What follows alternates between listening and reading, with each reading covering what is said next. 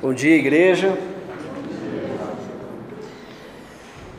Seja bem-vindo, seja bem-vindo, especialmente você que nos visita. Sinta-se em casa.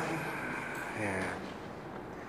Nós estamos estudando e expondo o Evangelho de João e hoje nós chegamos ao capítulo 10. Nossa leitura vai se dar do verso 1 até o verso 21. É um texto denso, é um texto que contém uma enormidade de, de, de conteúdo, é, por isso é um texto difícil de, de, de se quebrar em, em, em, muitos outros sermões, é necessário seguir o raciocínio do, do narrador, do, do evangelista. Então peço que você acompanhe comigo atentamente se você não tiver com Bíblia, estará projetado. João 10, 1. Eu lhes asseguro que aquele que não entra no aprisco das ovelhas pela porta, mas sobe por outro lugar, é ladrão e é assaltante. Aquele que entra pela porta é o pastor das ovelhas. O porteiro abre-lhe a porta e as ovelhas ouvem a sua voz. Ele chama as suas ovelhas pelo nome e as leva para fora.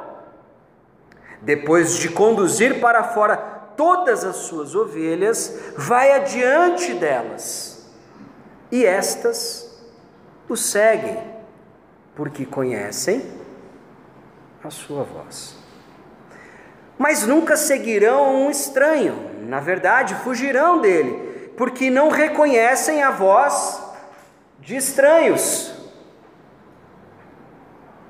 Jesus usou essa comparação, mas eles não compreenderam o que lhes estava falando.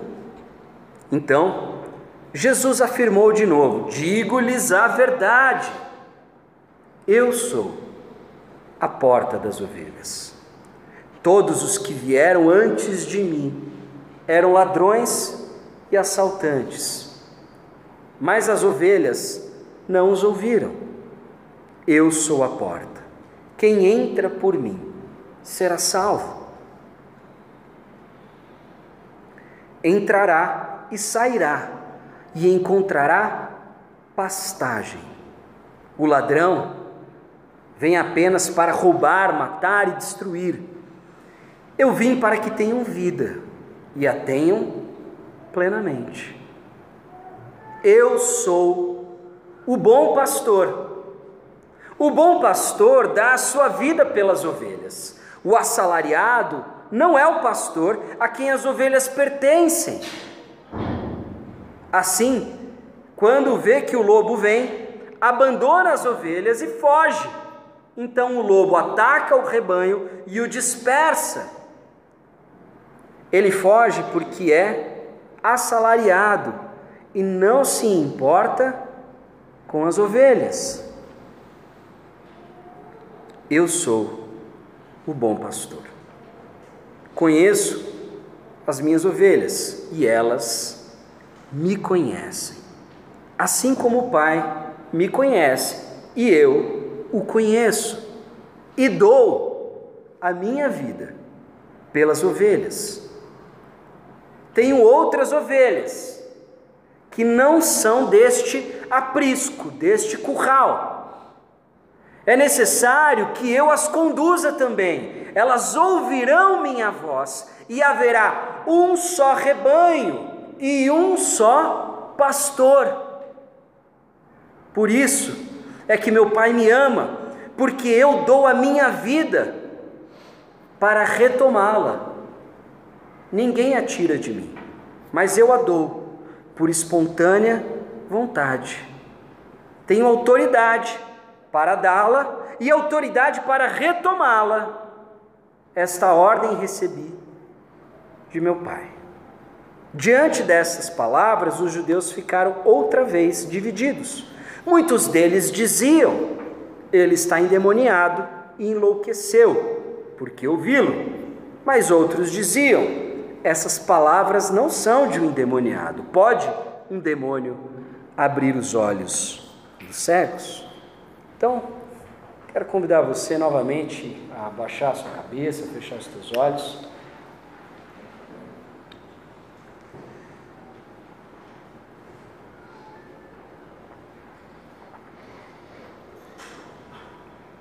Descansando teu coração, descansando tua mente.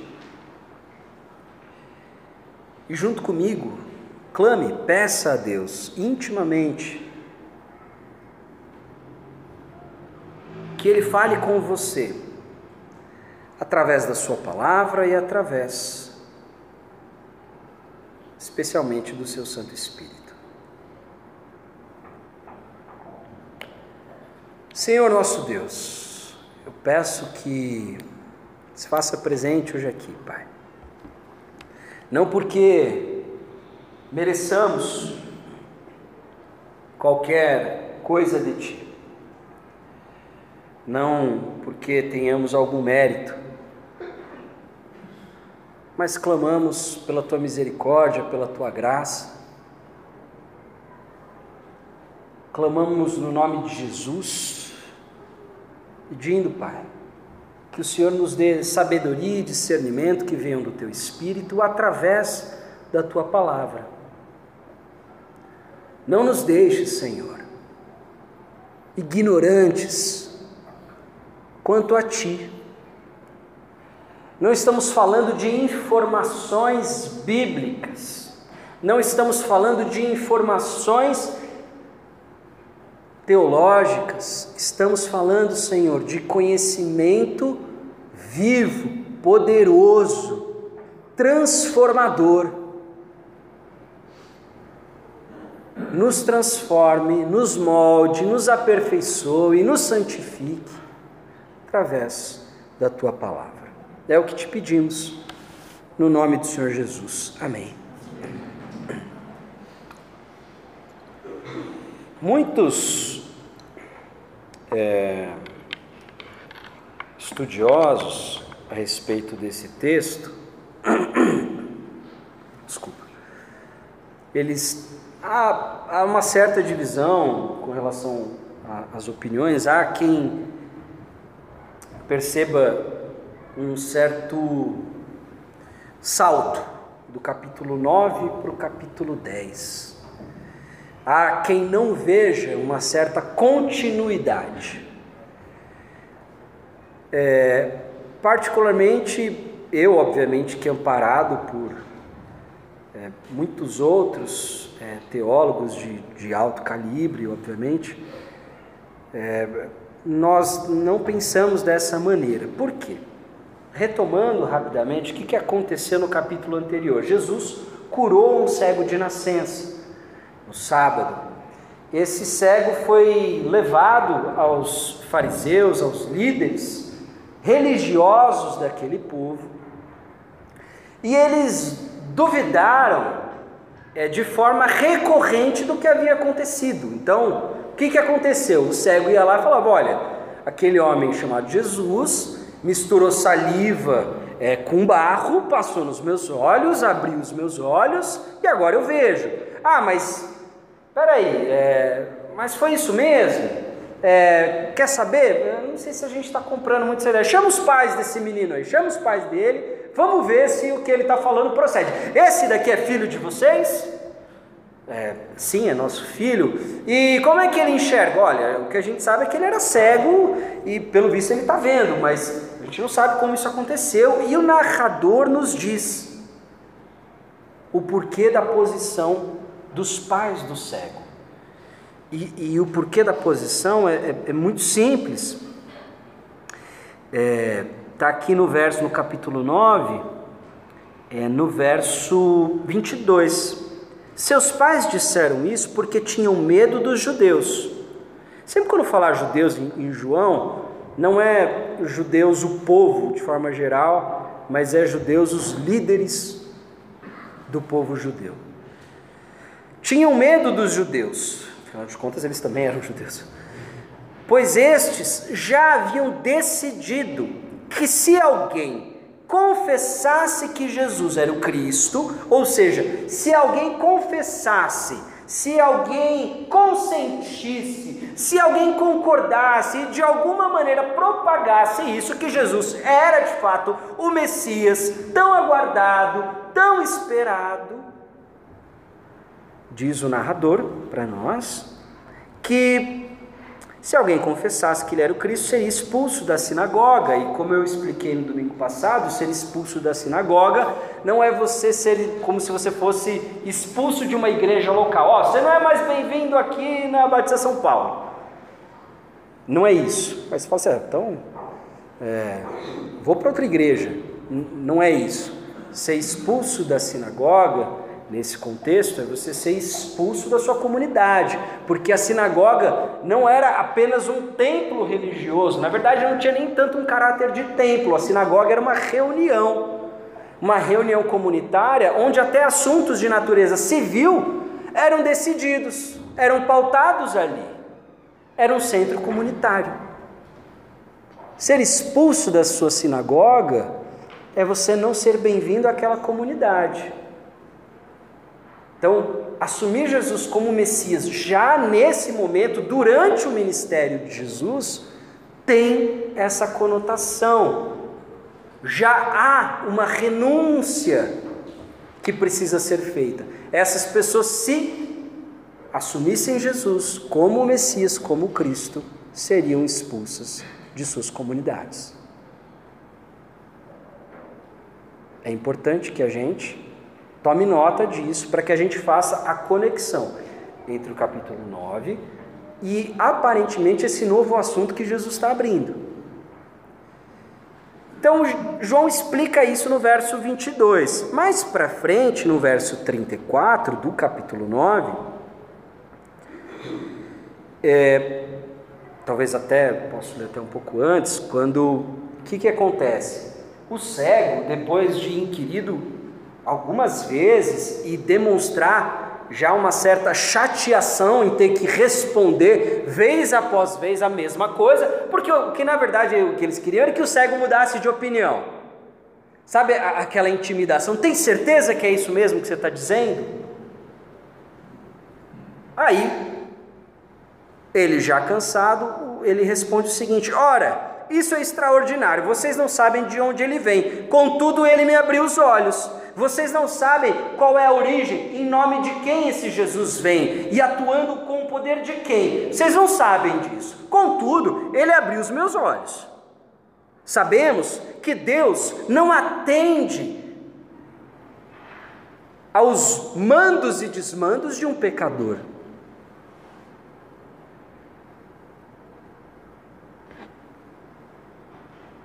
Mas ouve o homem que teme e pratica sua vontade. Ninguém jamais ouviu que os olhos de um cego de nascença tivessem sido abertos. O que o rapaz está afirmando é que esse, embora já tinham visto toda a sorte de milagres, esse é um novo. Cego de nascença ser curado. Se esse, aí a conclusão dele, ele faz uma, uma construção argumentativa, né? ele, vai, ele vai estabelecendo é, suas premissas, ele vai estabelecendo os seus postulados e depois ele chega a uma conclusão. Qual que é a conclusão? Se esse homem não fosse de Deus, não poderia fazer coisa alguma. Essa é a conclusão. E isso soa um tanto quanto desrespeitoso, ou pelo menos ofende os líderes religiosos com quem ele estava conversando, né? com quem ele estava arguindo.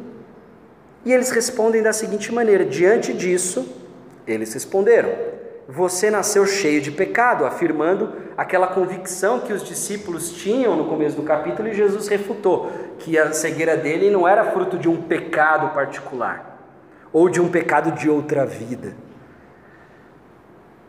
Mas eles reforçam isso: você nasceu cheio de pecado até para fazer mostrar que a própria compreensão teológica dele estava equivocada. Como ousa, como tem a ousadia de nos ensinar? Como você, que nasceu cheio de pecado, tem a ousadia de nos ensinar. E agora vem a informação mais importante e que vai, obviamente, fazer a ponte com o capítulo 10. Porque quando a gente lê sem saber de algumas coisas, de alguns detalhes, isso passa batido. E diz o narrador: E o expulsaram. Ou seja, expulsaram da onde?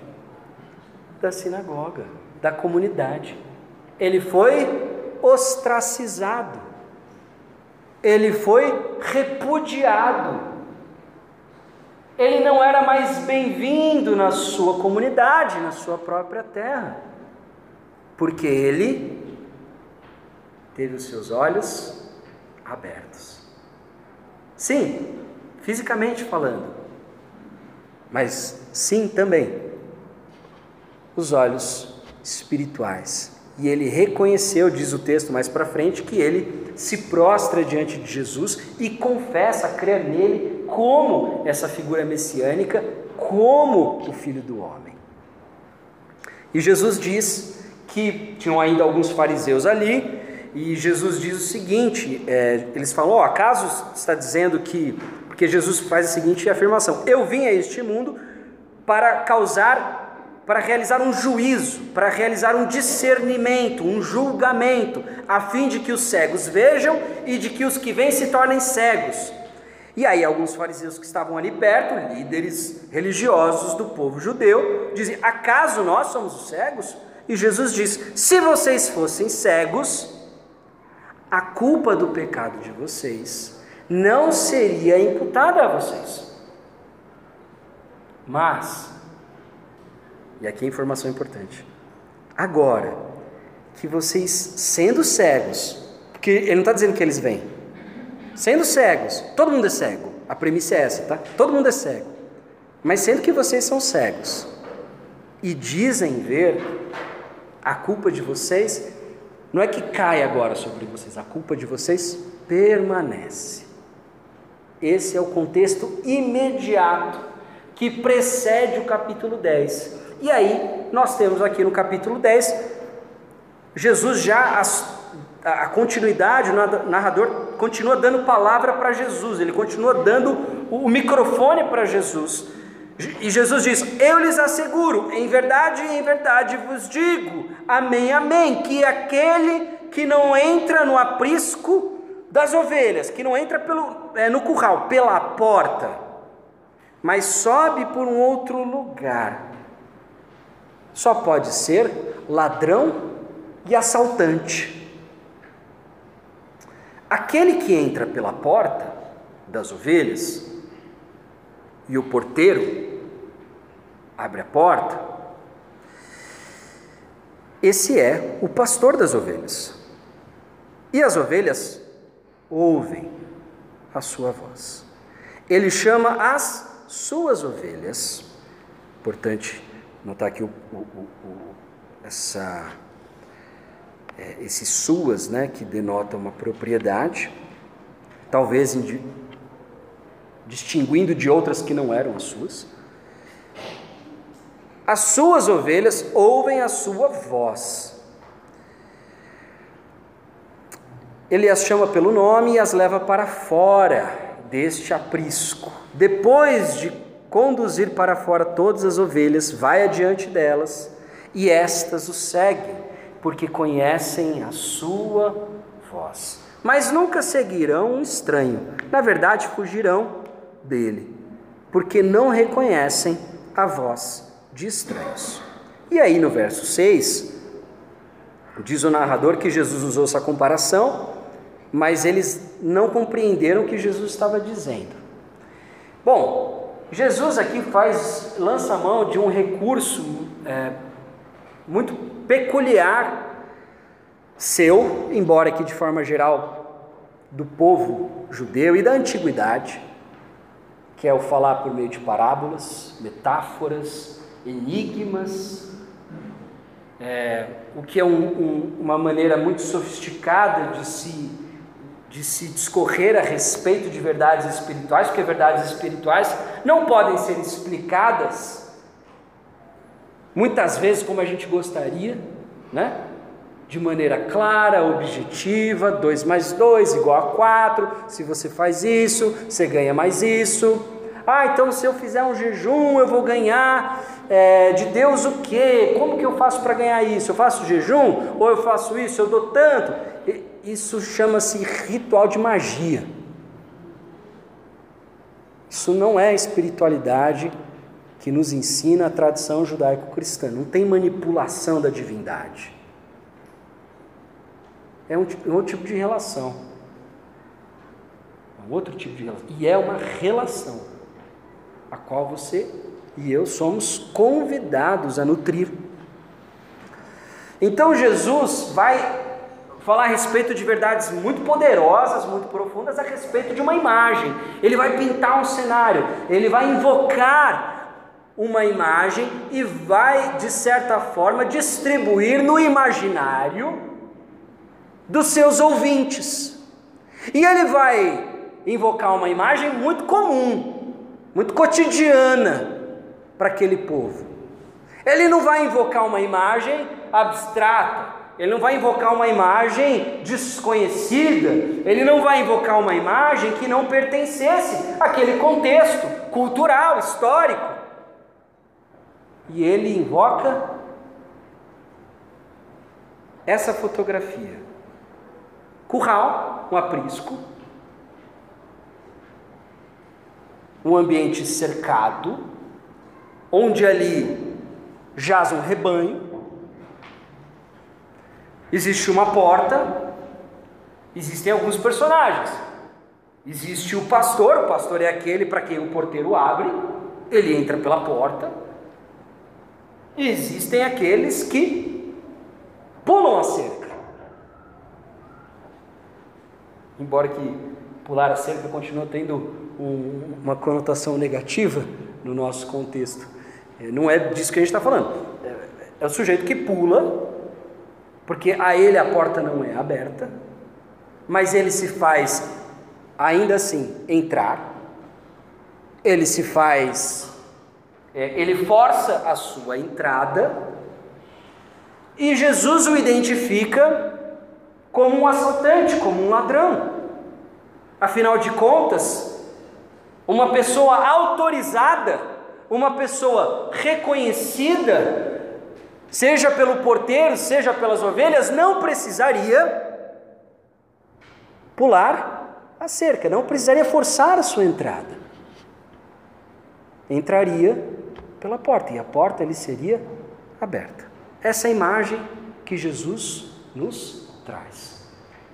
Além disso, Jesus nos diz que o pastor, quando entra, é reconhecido pelas ovelhas elas reconhecem a sua voz. Diz o texto, Jesus falando, né? Ele chama as suas ovelhas pelo nome, ele as conhece e as leva para fora. Depois de conduzi-las para fora, todas as suas ovelhas, ou seja, possível que hajam outras que não sejam desse pastor. Depois de conduzi-las para fora, ele vai adiante delas e estas o seguem. Essas vão atrás, essas se submetem à sua liderança, porque reconhecem a sua voz. Existe algo na voz dele, obviamente nós não estamos falando aqui de tonalidade, de timbre, mas estamos falando, estamos falando de algo que tem a ver com o que ele está dizendo. É reconhecido pelas ovelhas e estas o seguem. Mas elas não seguirão um estranho, que seria o assaltante, que seria aquele que forçou sua entrada. não reconhecem a voz de estranhos e não seguirão, dele fugirão. E aí, o narrador nos diz agora, ele interrompe Jesus e ele nos diz: mesmo Jesus tendo usado essa comparação, ainda não ficou óbvio, não ficou claro para os seus ouvintes o que ele estava dizendo. Então, narrador abre o verso 7. Jesus afirmou de novo: Digo-lhes a verdade, em verdade vos digo, amém, amém. Eu sou. Primeiro Jesus pintou a cena, certo? Trouxe os elementos, posicionou os personagens, mas é, ainda eles não entenderam, ou não estavam dispostos a entender. Agora Jesus vai dizer quem é quem. E ele diz: Eu sou a porta das ovelhas. A princípio a gente já imaginava que ele fosse logo para o pastor, né? Mas ele começa dizendo que ele é a porta. E como a gente já leu, ele é a porta e ele é o pastor. Ele, ele é os dois. É uma metáfora, é uma imagem. Então, a gente vai de acordo com quem está contando. Eu sou a porta das ovelhas. Todos os que vieram antes de mim eram ladrões e assaltantes, mas as ovelhas não os ouviram. Aqui, obviamente, ele não está falando de todos, se referindo aos patriarcas, aos profetas, ele está falando de todos aqueles líderes daquela daquela geração ou outros líderes que obviamente serão comparados aos ladrões e aos assalariados. Ele diz: eu sou a porta das ovelhas, todos os que vieram antes de mim eram ladrões, assaltantes, e as ovelhas não ouviram a sua voz. Ele insiste: Eu sou a porta. Quem entra por mim será salvo. Entrará, sairá e encontrará pastagem Aí aqui vem um, um texto normalmente atribuído a Satanás, mas não é o caso, como vocês podem bem notar. Embora que Satanás faça isso, mas Jesus não se refere aqui a Satanás. Aí vem o verso 10, tão importante até mesmo para a gente entender de forma mais ampla o intuito do Evangelho de João. O ladrão vem apenas para roubar, matar e destruir. Eu vim para que tenham vida e a tenham plenamente. Aqui nós não estamos falando, lembre, lembre-se, a gente está vendo um contexto específico, um curral, um aprisco com ovelhas. O ladrão, aqui não está falando ladrão vem para matar, roubar destruir nossas vidas e acabar, não, não está falando disso. Ele está falando da ovelha. Ele, o que, que você faz com uma ovelha? Você o ladrão vem para roubar, ele rouba, ele mata, porque ela vai servir de alguma maneira, seja como alimento, seja como couro, seja a sua lã. Ele tem única, assim, unicamente em vista o intuito de usar aquela ovelha, matar, usar para os seus próprios propósitos e depois é só. E a ele não coube o cuidado da ovelha, a ele não coube o tratamento dela, de suas feridas, de suas necessidades. Ele não criou, ele não é, trouxe ela ao mundo, ele não alimentou, ele não enfaixou suas feridas, não cuidou das suas necessidades, não a alimentou, mas ainda assim ele entra, não pela entrada legítima, porque ele não era aceito ali, aquele não é o lugar dele, mas ele ainda assim força a sua entrada, ele rouba, ele mata e ele destrói. E Jesus está dizendo: Eu sou a porta, eu sou a entrada. E eu não sou a entrada por uma, sei lá, por, por, por algum motivo aleatório eu sou a entrada porque eu sou a devida entrada. Eu sou o devido acesso a algo. Eu sou o devido acesso.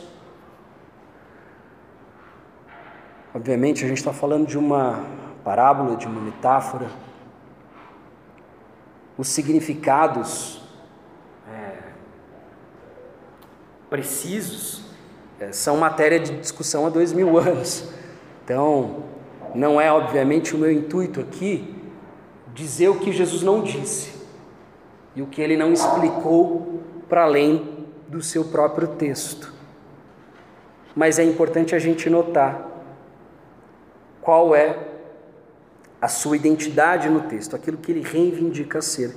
E ele diz qual é o propósito do ladrão e ele se distingue do ladrão. O ladrão usa a ovelha de forma egoísta, de forma irresponsável, não há para com ela nenhuma responsabilidade nem sequer a comprou, a roubou, a usou, depois descartou aquilo que dela não servia mais.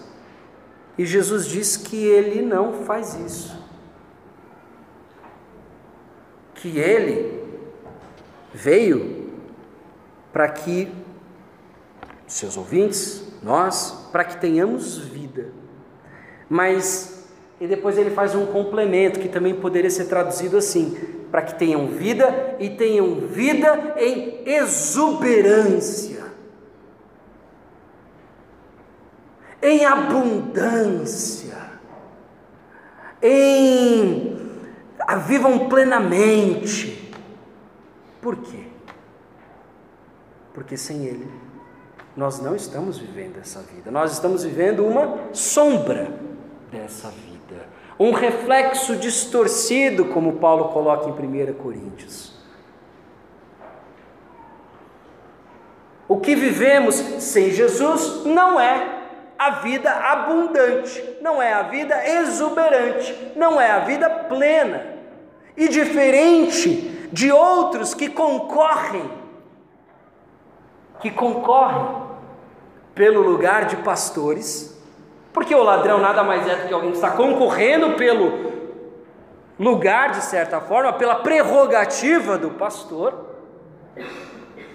Diferente desses, eu não vim roubar, eu não vim usá-los e descartá-los. E comigo, vocês não perderão a sua vida, mas vocês a terão de uma maneira como nunca tiveram antes. Começa a ficar cada vez mais claro o que Jesus está dizendo e até mesmo a correspondência com o capítulo 9. Verso 11. Agora ele se identifica com outro personagem da imagem, com outro personagem da fotografia, com outro personagem da cena. Eu sou o bom pastor. Conheço as minhas ovelhas. Perdão, estou no 11, pulei. Ele repete isso. Eu sou o bom pastor. O bom pastor dá a sua vida pelas ovelhas. Protege suas ovelhas, protege o seu rebanho com a sua própria vida. Se necessário, proteger o rebanho lhe custa a vida. Essa é a identificação de um bom pastor. E aqui ele traz um novo personagem, que obviamente também será identificado com os líderes judeus. O assalariado não é o pastor a quem as ovelhas pertencem. Aliás, toda vez que eu vou falar para um grupo de pastores ou ou dar uma aula é, a convite de, de, de, um, de um seminário para falar com seminaristas, esse é o texto que eu sempre trabalho, essa distinção. E eu quero ofertar esse critério é, completamente bíblico a vocês, para que vocês avaliem e façam a distinção do que a gente tem visto por aí. O que é o pastor que dá a vida pelas ovelhas, que dedica sua vida às ovelhas, por imitar a Jesus, e aqueles que são assalariados. Gosto da maneira como a NVI traduz. Uma outra possível tradução seria o mercenário, mas mercenário tem uma conotação muito negativa já. A gente já pensa em algo negativo. O assalariado não. E, e a ideia é mais ou menos essa: é aquele que é pago para fazer aquele trabalho. E existia isso naquela época. Ele, ele, ele tinha o pagamento do dia. Ele ia lá, prestava algum serviço ah, naquela propriedade e depois ele era pago por aquele serviço. Até vocês devem lembrar da, da parábola do filho pródigo. Quando o filho pródigo decide voltar para casa, o que, que ele, ele projeta? Qual que é o plano que ele faz? Eu vou voltar como um assalariado. Essa é a palavra que está lá. Eu vou voltar como esse tipo de empregado que ganha por dia. Olha que loucura! Ele tinha pego a herança dele, ele tinha acabado com a herança dele com, segundo a parábola, né, com, é, com prostituição e, e toda sorte de imoralidade. E depois ele diz: Eu vou voltar para casa para ser contratado e eu vou ter um vínculo de assalariado, porque mesmo o assalariado, ele gosta de um bom tratamento muito melhor do que o que eu estou tendo agora. Até nisso, ele é perverso. Ele quer merecer o lugar dele. E ele quer ter um lugar não com muito compromisso. Porque se ele tivesse de fato bem arrependido, ele ainda falasse assim: Eu vou voltar como escravo aí onde eu não tenho mais liberdade. Não, eu volto como assalariado, onde eu ainda posso negociar o meu valor, onde se eu quiser, não quiser mais esse trabalho, quiser outro, eu vou para um outro lugar. Esse personagem é presente nessa cultura. Existe, esse é o assalariado. O assalariado, ele é o pastor das ovelhas? Elas pertencem a ele? Não. Então qual que é o envolvimento dele? Por isso, volta essa questão da, da comparação com o, o ministério, a vocação pastoral nos dias de hoje, especialmente no Ocidente. Quando pastores começam a ganhar muito dinheiro para serem pastores, não tem como dar certo. Não estou dizendo que a igreja não deva cuidar do pastor, mas quando se torna emprego, a responsabilidade dele é a responsabilidade de um assalariado. Ele não dedica a vida às ovelhas. Ele bate cartão. Ah, não, isso daqui não é minha função. Ah, isso daqui eu não preciso fazer porque não está no meu job description. Então, levem para vocês esse critério. Pastor e assalariado são coisas diferentes.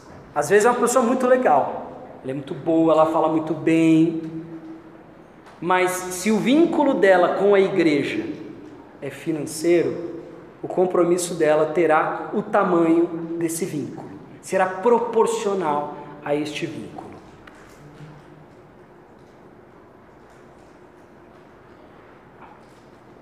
O assalariado não é o pastor a quem as ovelhas pertencem. Assim, quando vê que o lobo vem, abandona as ovelhas e foge. Então o lobo ataca o rebanho e as dispersa. Ele foge porque ele é assalariado e ele não se importa com as ovelhas, ele se importa com o salário dele. Ele se importa apenas com o contrato que ele estabeleceu de serviço. Ele faz aquilo para receber o dele. E, e aí fala assim: ó, ninguém me pagou aqui para ser atacado por um lobo. Não estão me pagando o suficiente para passar por isso, por isso e por isso, por essa dor de cabeça, por esse problema, é, por esse, por esse, é, é, esse estorvo, essa situação aqui. Não estão me pagando o suficiente para eu passar por isso. Vou cair fora. Já, já viram isso? Acontece muito nas igrejas. Ah, não, vou me pagar melhor ali.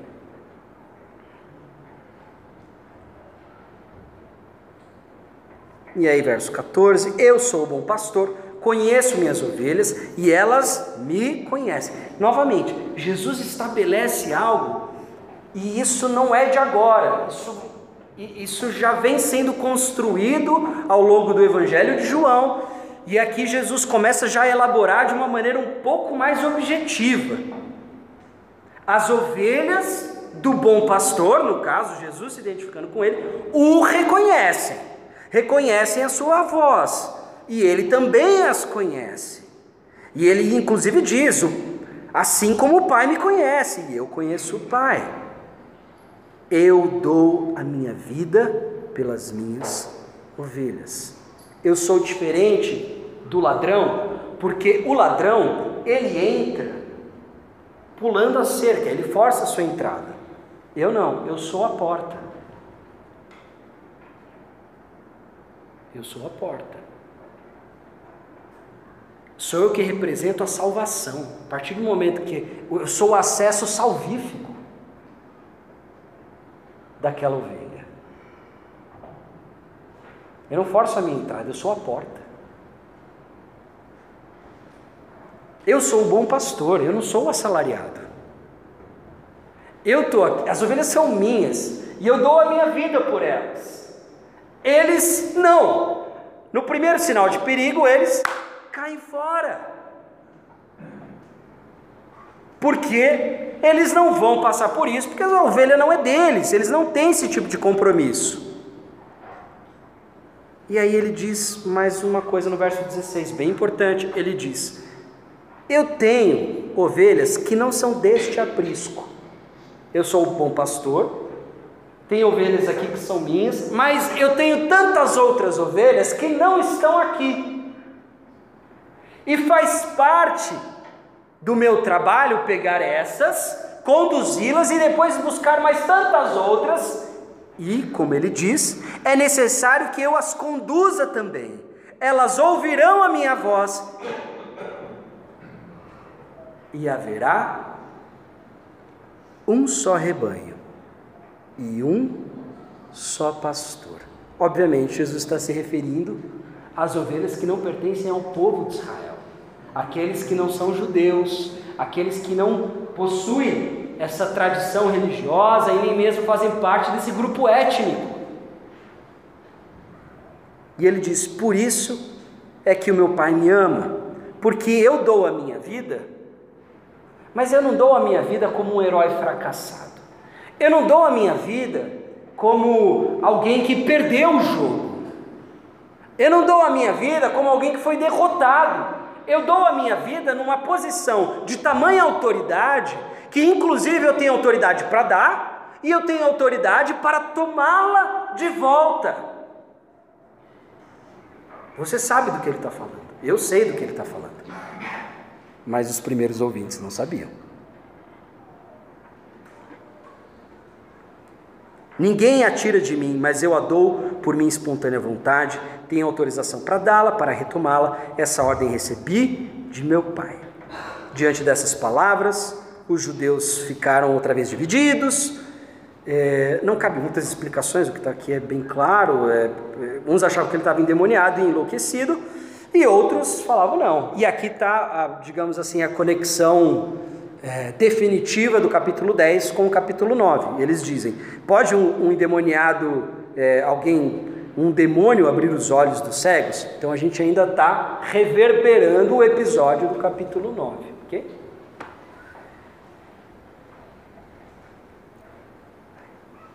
A, a metáfora ela é autoexplicativa. Ela é autoexplicativa. E o texto, de forma geral, é autoexplicativo, porque Jesus ainda explica melhor ainda. Só que, como a maioria das coisas do Novo Testamento, ele está fazendo um link com algo que já foi dito antes. A metáfora do pastor, ela era aplicada de forma recorrente aos líderes de um povo. Às vezes líderes militares, líderes é, governantes soberanos, como um rei, às vezes para a liderança religiosa. E naquela época, vamos lembrar que não havia muito bem uma distinção desses personagens. O rei ele tinha um caráter divino na maioria dos casos. Vamos dar uma lida rápida, sem muitas é, sem muitas considerações, mas uma lida rápida em Ezequiel 34, porque é importante para nós entendermos o que, que Jesus está retomando com essa fala. Ele está, e é importante a gente lembrar, a gente já viu isso em outros textos. O profeta Ezequiel é muito importante no Evangelho de João. Lembra que a profecia que fala que Deus vai colocar um novo espírito, que vai aspergir água e vai colocar a lei dele dentro dos corações, não mais de pedra, mas agora um coração de carne, está em Ezequiel. João, a, a, literatura joanina e o Jesus joanino depende muito de Ezequiel. E agora, olha esse texto, é um texto longo, mas como eu disse, a gente não vai fazer considerações verso a verso, mas procure agora é, transpor um texto sobre o outro, que a gente acabou de ler em João e o que a gente vai ler agora em Ezequiel. Ezequiel falando: Veio a mim esta palavra do Senhor, filho do homem, profetize contra os pastores de Israel profetize e diga-lhes: Assim diz o soberano, o Senhor, ai dos pastores de Israel, que só cuidam de si mesmos. Acaso os pastores não deveriam cuidar do rebanho? Vocês comem a coalhada, vestem-se de lã e abatem os melhores animais, mas não tomam conta do rebanho. Vocês não fortaleceram a fraca, nem curaram a doente, nem enfaixaram a ferida. Vocês não trouxeram de volta as desviadas e nem procuraram as perdidas. Vocês têm dominado sobre elas com dureza e brutalidade. Por isso elas estão dispersas, porque não há pastor algum. E quando foram dispersas, elas se tornaram comida de todos os animais selvagens, tais como o lobo. As minhas ovelhas vaguearam por todos os montes e por todas as altas colinas, foram dispersas por toda a terra e ninguém se preocupou com elas, nem as procurou. Por isso, pastores, ouçam a palavra do Senhor. Juro pela minha vida, palavra do soberano, o Senhor, visto que o meu rebanho ficou sem pastor, foi saqueado, como faz o ladrão, e se tornou comida de todos os animais selvagens, lobo, por exemplo. E uma vez que os meus pastores não se preocuparam com o meu rebanho, mas cuidaram de si mesmos, em vez de cuidarem do rebanho, como um assalariado, ouçam a palavra do Senhor, ó pastores. Assim diz o soberano, o Senhor: Estou contra os pastores e os considerarei responsáveis pelo meu rebanho.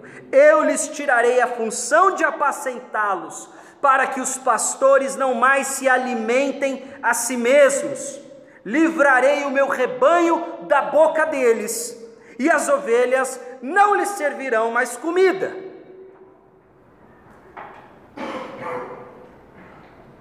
Porque assim diz o Senhor, o soberano Senhor: eu mesmo buscarei as minhas ovelhas. E delas cuidarei.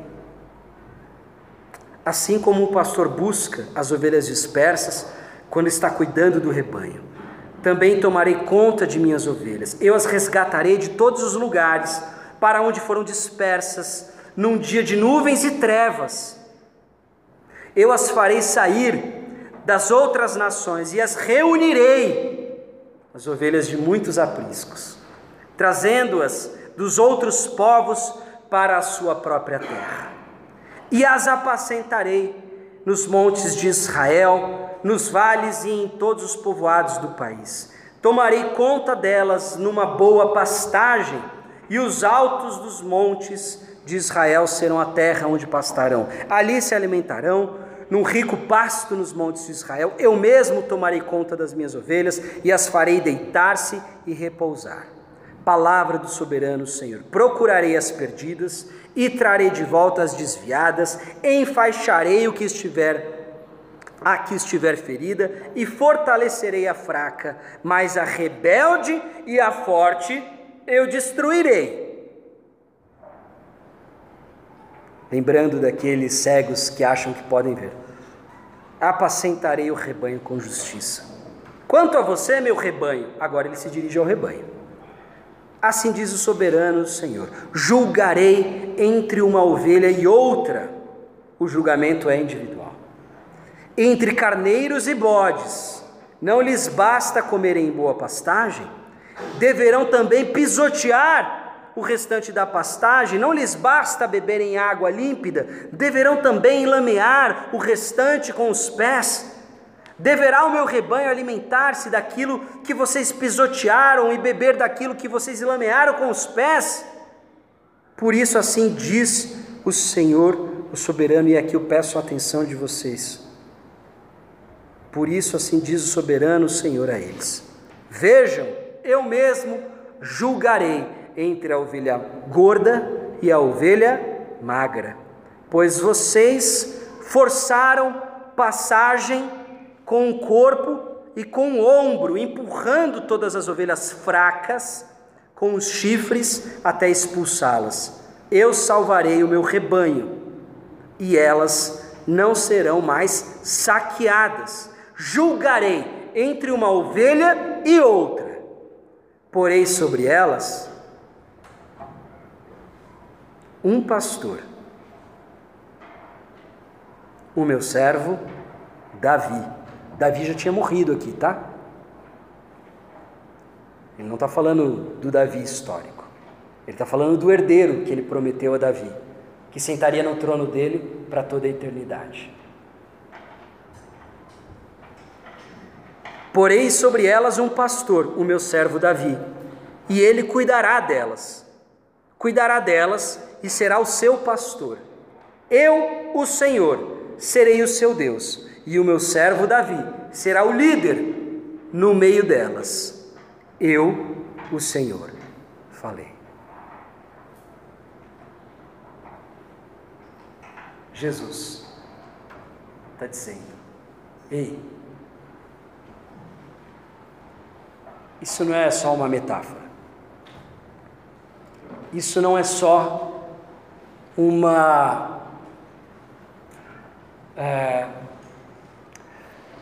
como é que eu posso dizer? Isso não é só uma ilustração barata, aleatória. Não é só uma tentativa minha de ilustrar algumas coisas que eu estou pensando. Eu estou anunciando o cumprimento desta profecia. Chegou o dia. Eu sou o herdeiro de Davi. Eu sou o rei. Eu sou o Cristo. Eu sou o Messias. E eu vim para pastorear o meu rebanho. Eu vim para cumprir aquilo que o meu pai já havia prometido. Eu vim aqui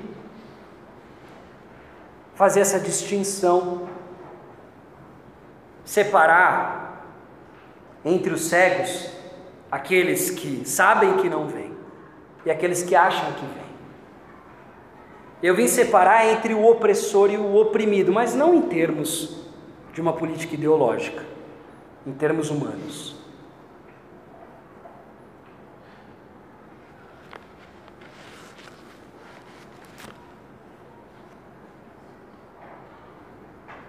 Jesus está dizendo: Eu sou o bom pastor, conheço as minhas ovelhas e elas me conhecem. Jesus vem falando já alguns capítulos a respeito dessa questão. Ele não está aqui, e eu acho que você que está acompanhando a série já percebeu isso. Jesus não está aqui, nesse, especialmente, de forma geral, mas especialmente no Evangelho de João, Jesus não está tentando convencer as pessoas. Ele não está tentando argumentar com elas. e dizer: Olha, vem comigo, eu sou melhor, vai ser legal. Não, não, não, não, se preocupa com isso, vamos negociar, vem comigo, vai ser mais bacana. Jesus não faz isso. Jesus dispensa discípulos que se ofendem com sua pregação e diz a eles que se o Pai não os trouxer, se o Pai não colocar neles o desejo, o anseio de segui-lo, eles não são suas ovelhas. E eu digo isso aqui não como um fatalismo barato, para reivindicar um, um, tipo de sentimento de superioridade de uns sobre outros. Ao contrário, exatamente o contrário. Eu digo isso para que você avalie a tua espiritualidade, para que você avalie sua caminhada com Cristo, porque se você não é daqueles que escutam, ouvem, reconhecem e vai atrás e se submete como uma ovelha ao seu pastor, está na hora de encarar a verdade. As ovelhas reconhecem a voz. A ovelha sabe quem é. A ovelha escuta isso daqui e sabe que isso, assim como Pedro dizia, são palavras de vida eterna. Não preciso, não preciso justificar para você. Eu não preciso aqui de um talento ou de um tipo de brilhantismo pessoal para argumentar com você e te convencer de que você tem que ir por esse caminho. Eu não tenho que te persuadir. A ovelha reconhece a voz do bom pastor. Do bom pastor. Como eu disse, não é voz frequência sonora não é voz timbre, não é voz tonalidade. É o conteúdo do que ele está dizendo. A ovelha, diante dessa palavra, vai atrás do seu pastor. A ovelha confia sua vida a ele, porque sabe que ele, diferente do assalariado, não vai fugir. Não vai fugir diante do perigo. E eu não preciso nem falar de algo hipotético ou algo que poderia acontecer. Eu estou falando de algo que já aconteceu. Ele não fugiu. Ele já pagou esse preço. Ele já morreu pelas suas ovelhas. Isso já aconteceu. E não só aconteceu a sua morte, como aconteceu a retomada da sua vida. E ele diz que é exatamente por isso que o Pai o ama porque ele não tem medo de dar sua vida para retomá-la. E é isso que ele pede de mim, é isso que ele pede de você. Aquele que quiser ganhar a vida, perderá, lembra Mateus 16? Mas aquele que perder por minha causa, este a ganhará. Aquele que quer ganhar o mundo, perderá a sua alma. Mas a grande advertência, a grande denúncia desse texto, assim como do texto de Ezequiel,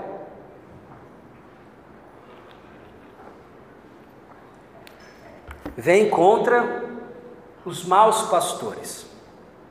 Aqueles que se apresentam como pastores, mas são ladrões. Aqueles que se apresentam como pastores, mas são assalariados. E aqui, obviamente, Jesus se referia aos líderes do povo judeu, aos líderes do remanescente do povo de Israel. Mas aqui eu não quero me reter ao personagem histórico, porque a história mudou, a gente não vive mais no Oriente Médio ou Oriente Próximo. Nós não somos mais liderados pelos fariseus e saduceus que se reúnem no sinédrio.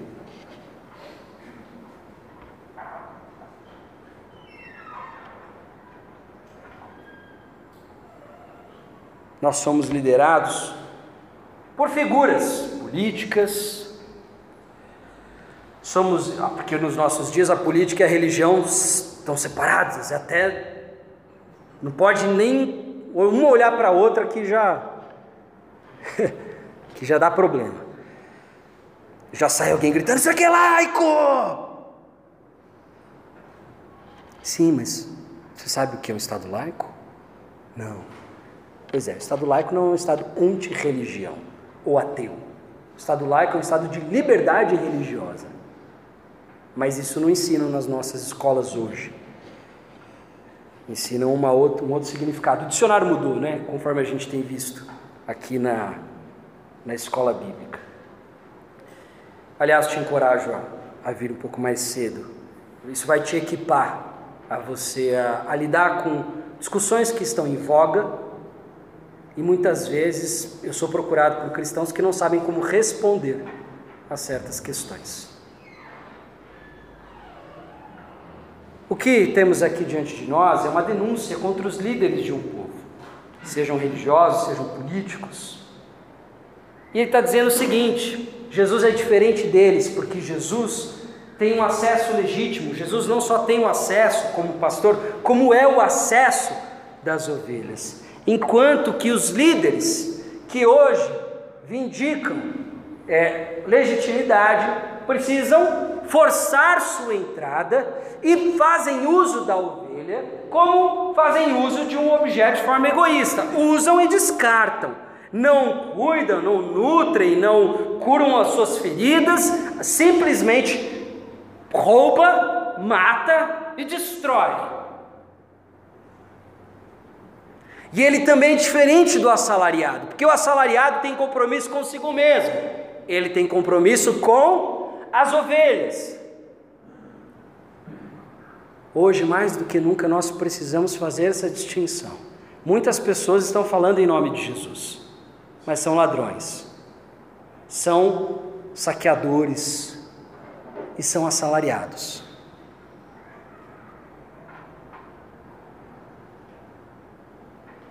Pregam a palavra de acordo com seus próprios interesses. Mudam a palavra de acordo com aquilo que lhes é mais conveniente. Falam aquilo que as grandes massas querem ouvir, mas são inacessíveis a ovelha. Falam de compaixão, falam de sensibilidade, falam muito de humanidade e dignidade, mas não conhecem as ovelhas, não tem cheiro de ovelha, e não sabe que ovelha precisa de vez em quando tomar uma cajadadazinha na cabeça, porque se ela for para o precipício, ela morre, é pior.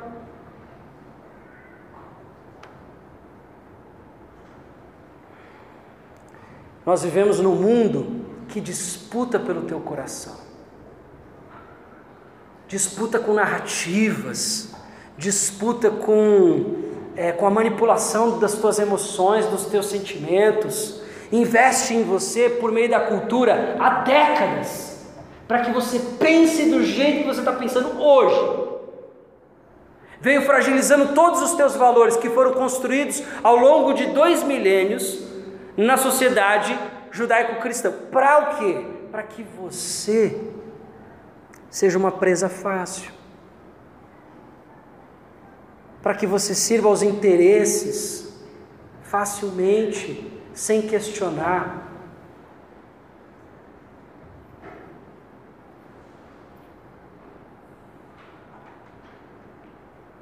Com esses a gente deve tomar grande, grande, grande cuidado. As ovelhas de Jesus não seguem estranhos. O rebanho de Jesus não segue ladrão. O rebanho de Jesus não segue mercenário.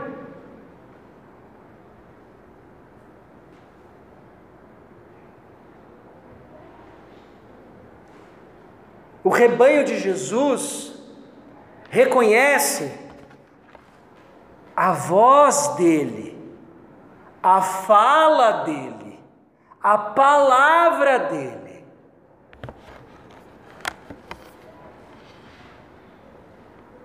Estamos vivendo em tempos difíceis, tempos complicados, pessoas às vezes eticamente muito bacanas, muito agradáveis, mas que acham que descobriram uma interpretação da Bíblia que que não tem é, respaldo, não tem amparo na própria Bíblia. E um dos princípios que, graças a Deus, foi introduzido, foi resgatado, melhor dizendo, pela reforma protestante, é que a Bíblia é interpretada pela Bíblia, ela não é interpretada pelo povo. Esse papo de que é, ah, a reforma protestante trouxe a livre interpretação, é um grande erro. Não é livre interpretação. Você não pode interpretar o jeito que, do jeito que você quiser. Você pode. Você tem liberdade para isso. Mas você será cobrado por isso também. Não é de acordo com o que você acha, com o que você pensa, com o que você sente. Não, mas eu sinto no meu coração. Ei, se perdeu a parte mais importante, uma das partes mais importantes, coração do homem é, é enganoso, terrivelmente enganoso. Você não se conhece e você não conhece naturalmente, a não ser que o Espírito Santo lhe dê capacidade de reconhecer, para que aí você reconheça a voz do bom pastor. Do contrário, você vai usar a Bíblia para os seus interesses. E nesse processo, você vai causar muito mal ao rebanho. Só que o legal do texto de Ezequiel é que Deus não bate só nos pastores, né? Deus bate também nas ovelhas. E diz que entre as ovelhas há aquelas gordas e fortes, que são rebeldes. Diz que há entre elas aquelas gordas e fortes que vão é, empurrando, dando ombrada uma nas outras e dispersando o próprio rebanho. E diz o Senhor que Ele vai separar as ovelhas que causam problema, inclusive os bodes, do seu rebanho. E para isso Ele vai mandar o seu servo descendente, herdeiro de Davi.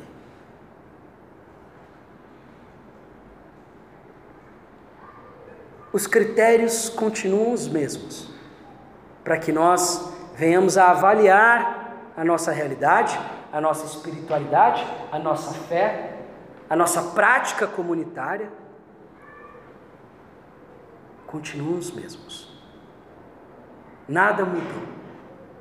Continuam existindo pessoas que querem nos dominar, pessoas que querem, a partir do rebanho, crescer, enriquecer, às vezes não é tanto uma questão de dinheiro, mas quer ficar famoso, quer ser aceito, quer ser convidado para falar em jornal, quer ser convidado para dar entrevista na revista. É, ué. É, ué. Porque quem não quer? Que coração humano enganoso, carnal, não quer visibilidade, não quer ser relevante, não quer ser é, abraçado e aprovado por todos. Todo mundo quer. Você quer, eu quero, na carne mas aqueles que pertencem a Cristo crucificaram sua carne com suas paixões e desejos e vivem agora uma nova humanidade.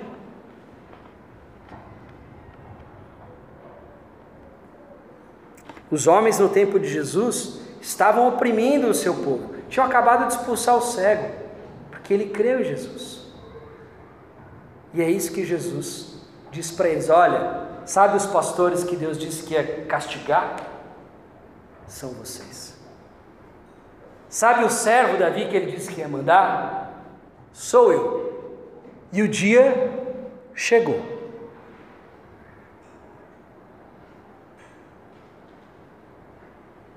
Não à toa, Tiago, na sua carta, diz: Não queiram muitos de vocês serem mestres, porque aqueles que ensinam serão cobrados com maior rigor.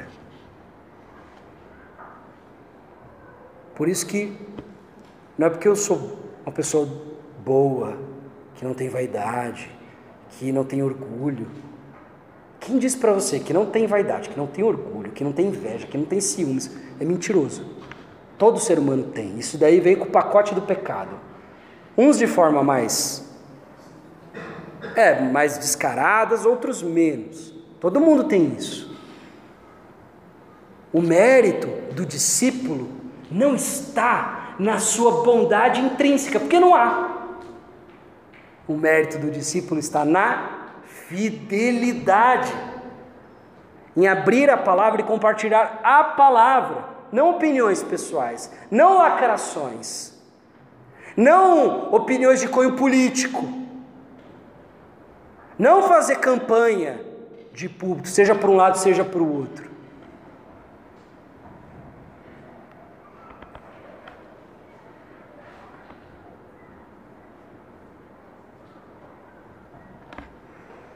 trabalho do pastor é cuidar das ovelhas e, se necessário, no nosso caso, dar a vida por elas, dedicar sua vida a elas, a ponto de morrer por elas. O verdadeiro, o, o com o maiúsculo, pastor, bom pastor, já morreu no nosso lugar, já cumpriu as exigências da lei que pediam a nossa cabeça. Mas agora nós morremos mesmo assim, para nós mesmos, para que Ele viva em nós e para que possamos ganhar a vida, perder para retomá-la, assim como o nosso Mestre fez. A caminhada com Jesus é uma caminhada como de uma ovelha seguindo um pastor. É, é, é, meio que essa nossa distância, ou é uma boa comparação. A distância é muito maior, mas, mas é meio que essa, essa é uma boa comparação. Um animal para um ser inteligente. E nós somos esses animais, burros, teimosos, não sabem distinguir o solo onde estão pisando, vai na direção errada, dispersa. E esse Mestre continua a nos guiar, cuidando das nossas feridas, buscando aquele que se desviou, buscando aquele que se perdeu. Mas uma coisa que todo mundo esquece da imagem do pastor é que ela é uma imagem dinâmica, ela não é uma imagem estática. O pastor tem que conduzir o rebanho de um lugar para o outro. O rebanho precisa ser conduzido de um lugar, de um estado, de um grau de consciência, de um tipo de maturidade para outro. Se você passa muitos anos da sua vida numa igreja, até gostando da palavra, tendo um pouco de envolvimento, mas é a mesma pessoa, os mesmos problemas, as mesmas dificuldades, as mesmas, as mesmas inadequações, não muda, não aprende a se relacionar, não melhora suas capacidades de, de perdão, não, não é uma pessoa que se dispõe a servir mais, continua preconceituoso, continua orgulhoso, continua fofoqueiro, não muda. Precisa ver se você é ovelha, se você está ouvindo e se você está seguindo. Talvez não. Talvez só esteja perdido no mesmo aprisco.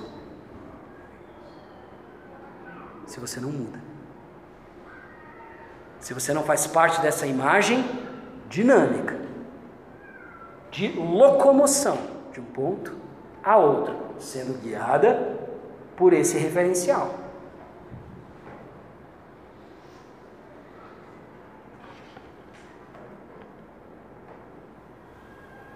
Por isso que meu Pai me ama, porque eu dou a minha vida para retomá-la. Ninguém a tira de mim, mas a dou por minha espontânea vontade. Tenho autoridade para dá-la e para retomá-la. Essa é a ordem que recebi do meu Pai. Vai ficando cada vez mais claro qual é o destino de Jesus. Eu sei que você sabe. Mas é bom que você leia como se você não soubesse, porque às vezes a gente sabe, mas sabe errado. Sabe, mas sabe superficialmente. Não entende o que isso significa e não entende suas implicações tremendas na nossa vida. Cuidado, não confunda pastor com assalariado. Não confunda o pastor com assaltante. Seu destino lhe mostrará isso, e não vai ser um bom destino. A ovelha de Jesus reconhece a voz de Jesus. Sabe quando, opa, isso daí não é Jesus falando, não. Isso daí foi o amigão ali que falou. A ovelha pode até não entender de teologia, mas hum, a ovelha reconhece a voz, vai atrás, segue. E não queiram muito serem mestres, não queiram ter muitas opiniões. Aliás, se a opinião fosse boa, ela não teria sido criticada por todos os sábios que pisaram nessa terra, seja os do povo de Deus, seja até os pagãos. Todos têm a mesma opinião sobre opinião. É o contrário de sabedoria. Não tem embasamento. Recorram à palavra. Procurem a luz para o caminho, lâmpada para os pés, na palavra. O resto, resto. Feche os teus olhos, descansa teu coração. Novamente, sei que as informações são muitas, como eu disse, há uma enormidade de conteúdo nessa passagem, é uma passagem muito rica, é uma passagem muito poderosa, tanto de caráter elucidativo como de caráter profético mesmo, instrutivo e profético.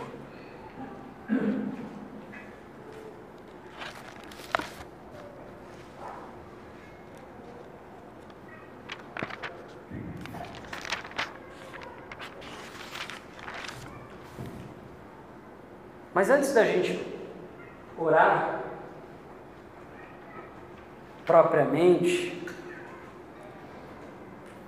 eu queria que você ouvisse da boca do próprio Davi qual era a esperança dele. Davi, que era chamado de pastor do povo, porque era o rei rei celebrado.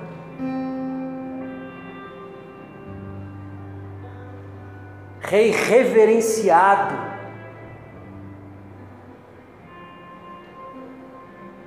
Rei que tinha o destino de muitos em suas mãos e por vezes tomou más decisões, decisões cruéis e isso não foi ocultado. Mas eu queria que você ouvisse da boca dele o que ele pensa a respeito do título de pastor que deram a ele.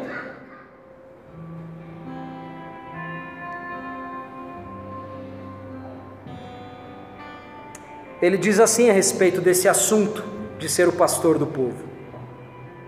Ele diz: o Senhor é o meu pastor, de nada terei falta. Em verdes pastagens me faz repousar e me conduz a águas tranquilas. Restaura-me o vigor Guia-me nas veredas da justiça, nos caminhos da justiça, por amor do seu nome.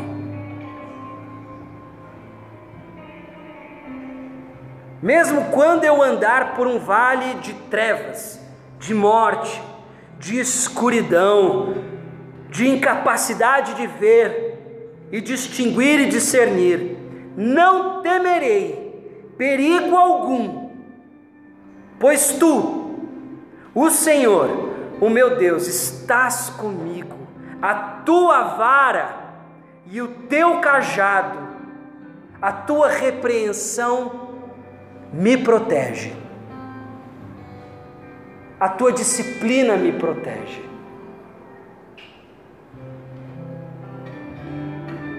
Preparas um banquete para mim à vista dos meus inimigos. Tu me honras, ungindo a minha cabeça com óleo e fazendo transbordar o meu cálice.